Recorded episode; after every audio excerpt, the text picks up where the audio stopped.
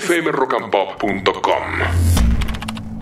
¿Qué vio, Ale? Bueno, a todo mira, esto? vamos a hablar de dos películas. Eh, en Netflix, eh, una película Luther cae la noche con Idris Elba. Vos sabés que este es un, prota- un protagonista y un personaje de una serie, Luther.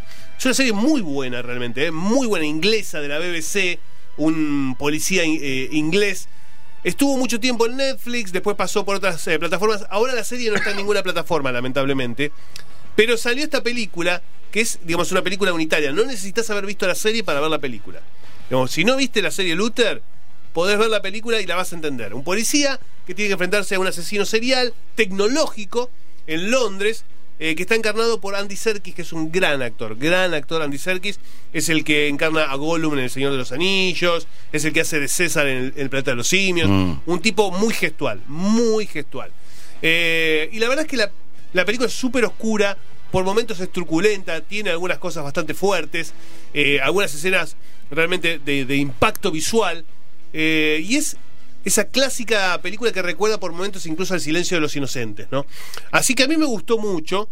eh, y si, por supuesto, si ustedes disfrutaron de Luther la serie, van a encontrar algunos guiños y algunos personajes que les van a sonar más parecidos, más conocidos y demás.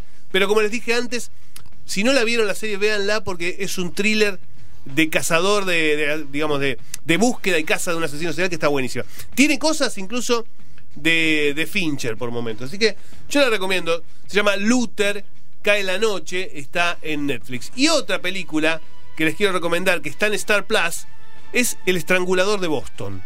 eh, con Keira Knightley como protagonista. Eh, y es una historia real esta digamos, es, es, eh, ficción, pero está basada en un hecho real. Hubo un, un asesino serial en Boston, un estrangulador, que mató a varias mujeres a- estrangulándolas con pañuelos, y en un momento la policía no, no lograba darse cuenta que todos los crímenes estaban, mm, digamos, eh, cometidos por un mismo asesino, ¿no? Los investigaba como crímenes separados, hasta que una periodista empieza a trabajar y darse cuenta que acá hay un modus operandi y que detrás de estos crímenes hay un asesino serial. Eh, y el, laburo de, de esta periodista es fundamental para dar con el asesino. Eh, esto fue una historia real.